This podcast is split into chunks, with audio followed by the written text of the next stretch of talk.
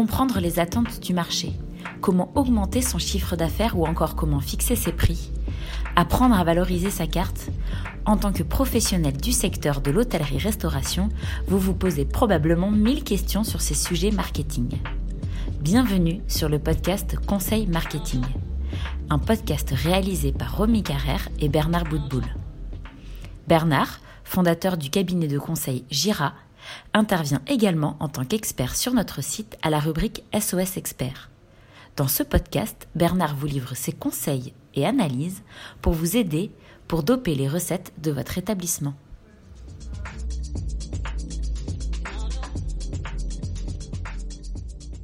Bonjour Bernard. Pour ce nouveau podcast des conseils marketing, j'aimerais que nous discutions des boissons.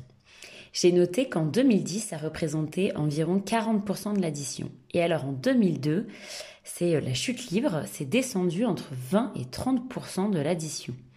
Ça m'interpelle un petit peu. Il s'est passé beaucoup de choses dans l'espace de 20 ans, mais je crois que la principale chose, c'est qu'on n'a pas véritablement euh, vendu l'ensemble des boissons comme il l'aurait euh, fallu. Alors comment, selon toi, établir une carte des boissons, je dirais, efficace et comment bien la vendre? La carte des boissons est un outil de vente et un moyen d'exprimer la personnalité d'un établissement en plus. Euh, au-delà de la carte euh, qui se doit d'être euh, originale, innovante et séduisante, mais ça c'est un peu le béaba d'une carte, le personnel, lui, doit rejouer un rôle fondamental on entend trop souvent des phrases toutes faites qui se terminent généralement par un nom de la part du client. Vous prendrez un apéritif, vous boirez quoi avec ça? Du vin, point d'exclamation. La carafe d'eau qui arrive sans qu'on l'ait demandé. Et sur les boissons chaudes, à la fin d'un repas, euh, on te demande euh, un café? Point d'interrogation. Non, je pense qu'on a aujourd'hui quelque chose à remettre en place en salle euh, pour se remettre euh, à vendre. Ok, merci pour euh, tout ce que tu viens de nous dire. Mais as-tu des conseils pour bien vendre sa carte des boissons? Alors il faut, à mon sens, se remettre à vendre plutôt que de laisser le client acheter. Alors comment concrètement? Bah, Déjà en proposant, je parle de l'eau, plate ou gazeuse. Déjà ça, ça envoie déjà une image très différente de la carafe d'eau en proposant nos marques d'eau, voire de l'eau euh, filtrée euh, sur place, euh, qui est très développement durable.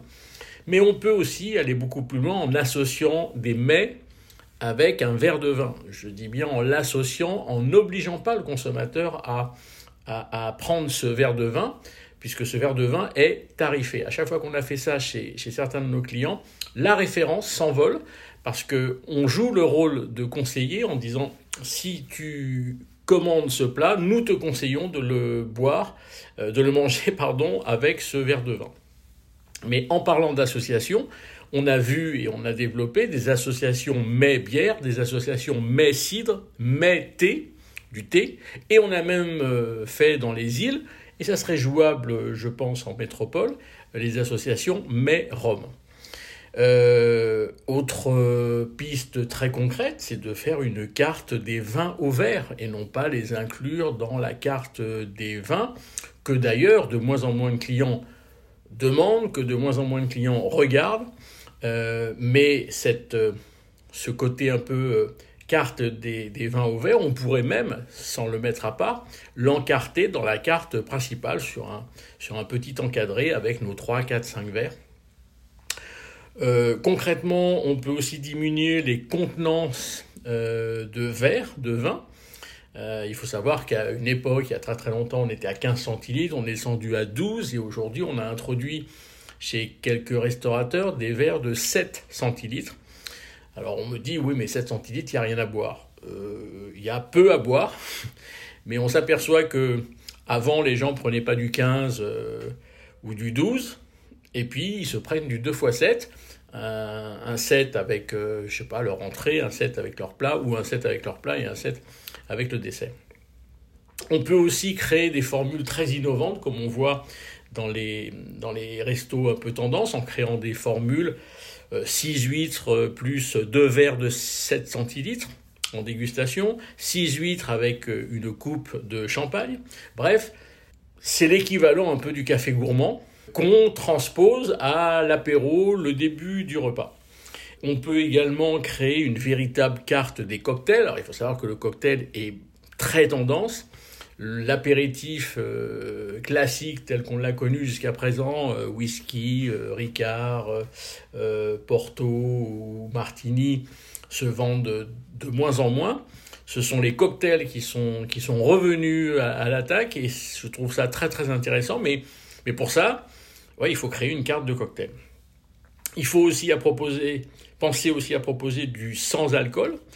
il faut savoir que la chute de l'alcool est de l'ordre de 20%, euh, chute de l'alcool dans les restaurants bien entendu, est de 20% euh, depuis les années 90, et le pas ou peu d'alcool a progressé de 35% en 2019. Donc ça veut bien dire qu'il se passe un vase communicant assez intéressant sur l'alcool. Pour terminer ce podcast, j'aimerais que tu nous parles euh, des nouveautés que tu as pu euh, euh, constater ou des idées que tu as toi pour doper un petit peu les recettes en matière de, de, liquide. Alors on peut évidemment faire plein de choses. Alors le café gourmand, on en a déjà parlé, c'est pour pallier au dessert qui est de moins en moins consommé. Le café gourmand est une contraction euh, du, euh, de la boisson chaude avec un dessert que je prendrai peut-être pas. On peut transposer, je l'ai dit tout à l'heure, le café gourmand en début de repas avec quelque chose qu'on appellerait l'apéro malin. C'est quoi l'apéro malin? C'est, euh, mettons, deux, trois petites choses sur la table à grignoter. Alors, pas des chips, pas des cacahuètes, mais quelque chose de plus consistant, peut-être plus chaud, peut-être d'ailleurs. Et de dire, tout simplement, avec ça, vous boirez quoi Ça peut devenir euh, l'équivalent du café gourmand en apéro malin. Il y a le bubble tea qui est intéressant. Il est à mi-chemin entre d'ailleurs euh, la boisson et le dessert. Il y a le vin à la réglette que je trouve très très intéressant dans certains bistrots où on t'amène une, une bouteille, tu consommes ce que tu veux et après on mesure euh, ce que tu as appris ou ce qui reste et on te facture la différence.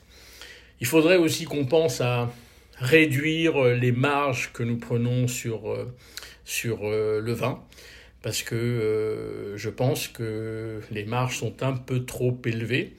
J'entends souvent chez certains euh, clients du x4, du x5. C'est peut-être un peu trop pour du vin, pour de l'alcool. Il y a les jus détox, il faut y penser aussi.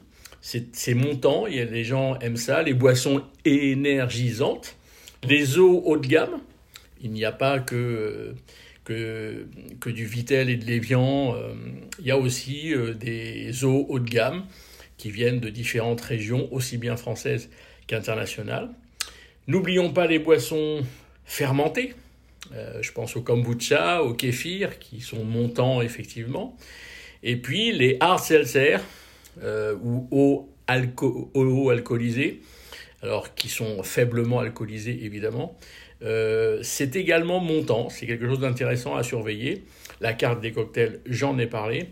Et puis, euh, euh, chez un restaurant qui est assez célèbre, qui s'appelle Les 110 de Taïwan, le vin au verre est assez spectaculaire dans la mesure où ils ont décoré la salle presque intégralement avec des blocs de 11 becs dans la salle, où effectivement il y a des bouteilles de vin que les gens n'ont vu que sur Internet. Je pense à un cheval blanc 61 euh, qu'on ne voit pas euh, tous les jours.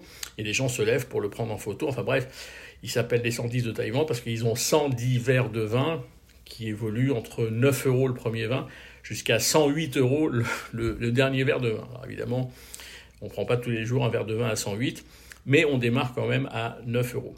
Donc voilà, il y a, pas mal d'idées comme ça où on peut euh, se remettre à vendre des boissons. Merci pour votre écoute.